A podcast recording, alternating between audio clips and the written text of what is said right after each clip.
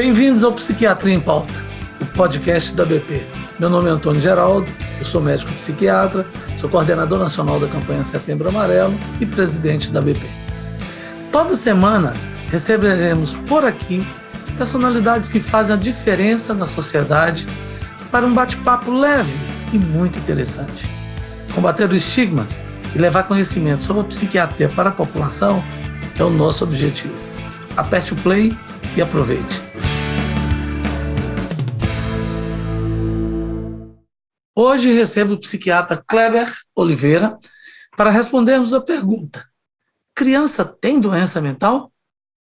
O Kleber Oliveira é médico psiquiatra, professor assistente do curso de medicina da Universidade Federal do Pará, coordenador do programa de residência médica em psiquiatria da Fundação Hospital de Clínicas Gaspar Viana, mestre em genética e biologia molecular pela Universidade Federal do Pará e diretor tesoureiro adjunto da ABP.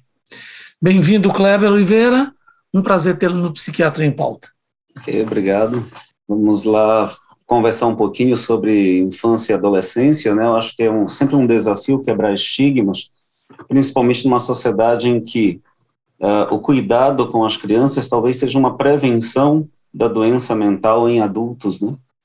Perfeito. Kleber, quando que devemos pensar em doença mental em crianças?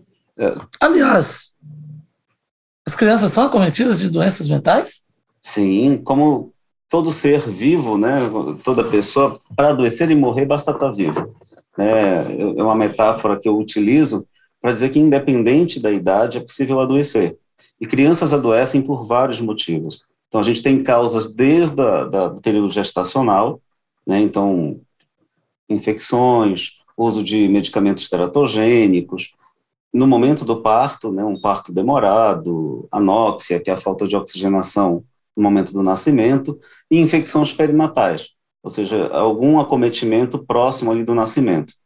Além, hoje em dia, da influência ambiental, que é a questão das telas, uh, pouco cuidado parental, né? Então, a gente está terceirizando o cuidado. Nós somos o único animal, na verdade, que faz isso com os filhos.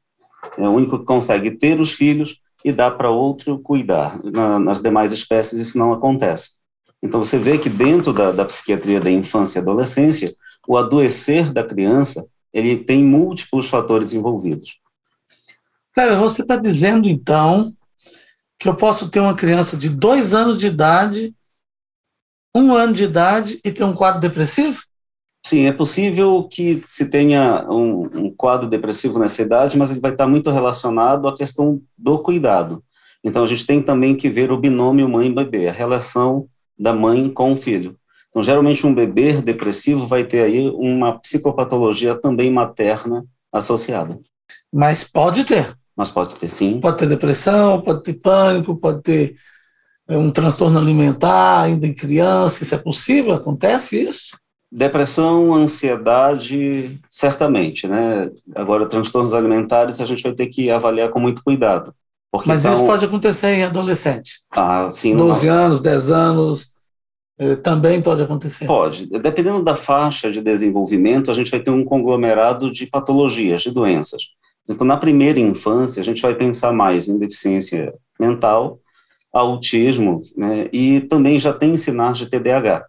Apesar que os nossos manuais de classificação, justamente pela questão de medicar criança, né, que é uma coisa que eu acho que é, a gente tem que ter muito cuidado, mas é possível, e a gente também tem que ter muita segurança, porque dependendo da faixa etária, a indicação de medicamentos ela é diferente, a posologia por quilo de peso é algo que a gente leva em consideração, então a gente precisa ter uma ideia das faixas etárias.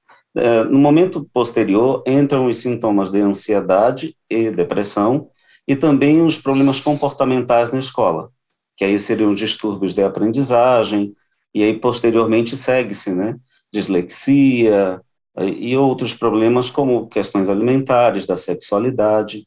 Então, você faz consultório psiquiátrico atendendo crianças? Sim. Todos os dias? Todos os dias. E tem muita criança doente?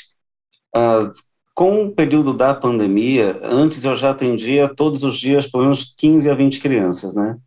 Uh, no período da pandemia houve um incremento da, de doenças mentais pela questão da, Nós somos seres sociais por excelência. Então, nós tiramos um ser em desenvolvimento, que a criança não é um adulto em miniatura. Né? Então, a gente tem um, um desenvolvimento e uma neuroplasticidade muito maior quanto menor é a criança. Então, ela requer muitos estímulos. Então, requer contato, requer cuidado, e a escola, a atividade física, contato com os pares. Então, a gente limitou muito nesse, isso tudo nesse período e a gente trocou isso pelas telas. Então, as telas nos trouxeram problemas de psicomotricidade, trouxeram problemas de linguagem e nos trouxeram problemas relacionais. Então, a gente começou a ter crianças com uma postura mais agressiva, né, com uma postura mais opositora em relação a regras, e a gente começou também a ter uma coisa que eu chamo de síndrome da hipersaciedade. Então, os pais começaram a ficar o tempo inteiro com a criança e a criança não tem mais tempo de ter sede, porque o tempo inteiro a mãe ou o cuidador vem lá e oferece água. Não consegue mais ter fome, porque a cada duas horas, três horas, alguém vem e dá a comida. Então, essa necessidade da busca, dessa autonomia, essa independência que a gente vai criando, essas crianças também tiveram alguma alteração nesse sentido. Você está dizendo, então, que você atendia 15 a 20 crianças por dia, e isso agora aumentou, está tendo mais demandas para atender crianças, é, no número, inclusive, de crianças, ou apenas na mudança do tipo de patologia, de doença ou de mudança de comportamento é, nas crianças em função da pandemia? Acho que aumentou o número e também nós trocamos um pouquinho a manifestação psicopatológica, ou seja, a manifestação da doença. Hum. Eu tenho muito mais hoje quadros de ansiedade, muito mais quadros relacionados à questão de oposição e desafio do que antes, né? E é possível medicar essas crianças? Sim, Uh, a gente tem muitos estudos né, e acompanhamento de longo prazo de crianças desde que os, anti, os psicofármacos foram introduzidos, eles começaram a ser também utilizados em crianças com quadros graves, né? E isso nos trouxe uma segurança de trabalhar, dependendo da, do, do medicamento, com crianças até com, com menos de um ano de idade.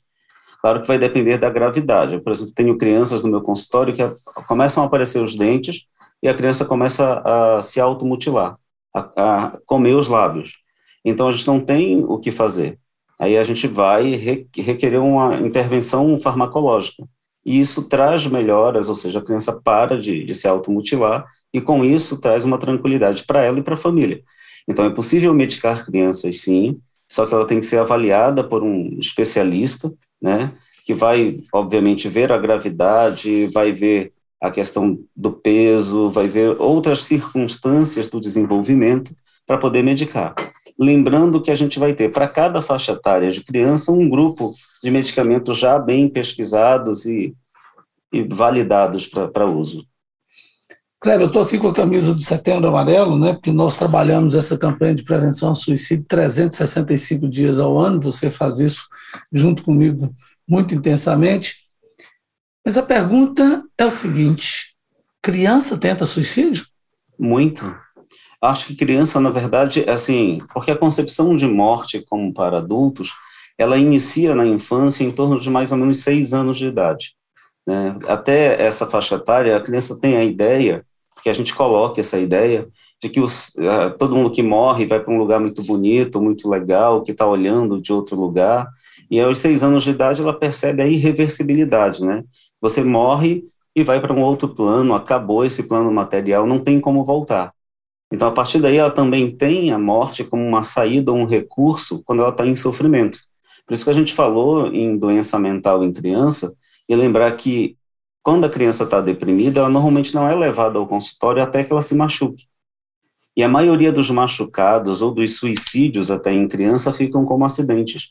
Então, por isso a gente tem uma subnotificação em crianças em termos da questão do comportamento suicida. Porque é uma criança que escorregou da escada, que correu na frente do ônibus, né, que ingeriu um medicamento equivocadamente e que morreu em virtude daquilo. Mas ficou como um acidente. Pois é, nós estamos falando isso e nós sabemos que chega a ser na faixa etária de 10 até 12, 14 anos, ser a sétima causa de morte entre todos os tipos de doenças é o suicídio. E entre 15 a 34 anos de idade, como principal causa de morte, é muito, né? É muita doença mental, né? Bastante. Eu acho que a forma de poder prevenir isso é tratar, né? Tratar Exatamente. ainda é o melhor remédio, né? A Exatamente. prevenção. Então, não precisamos e nem podemos ter medo de ir ao psiquiatra.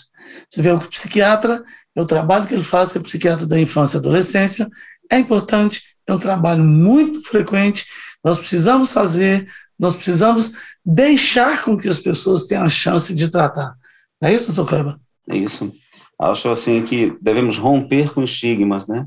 E pensar em qualidade de vida e no futuro para as nossas crianças com mais qualidade.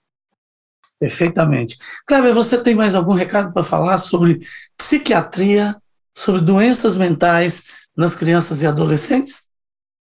É, eu acho que eu encerro deixando o meu Instagram, né, arroba Kleber RS Oliveira, para as pessoas poderem seguir, a gente lá comenta sobre outras questões também da psiquiatria geral e infância e adolescência.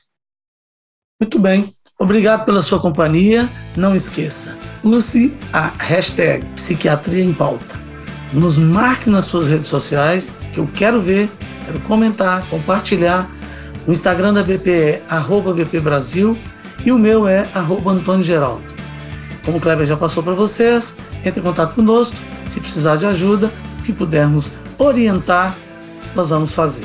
Então, fique ligado que no próximo programa teremos mais um convidado super especial. Saiba tudo em primeira mão nas mídias da BP. Mande sua pergunta e nos conte o que achou do nosso programa. Mande sugestões. Psiquiatria em Pauta é para você. Vamos juntos? Até a próxima.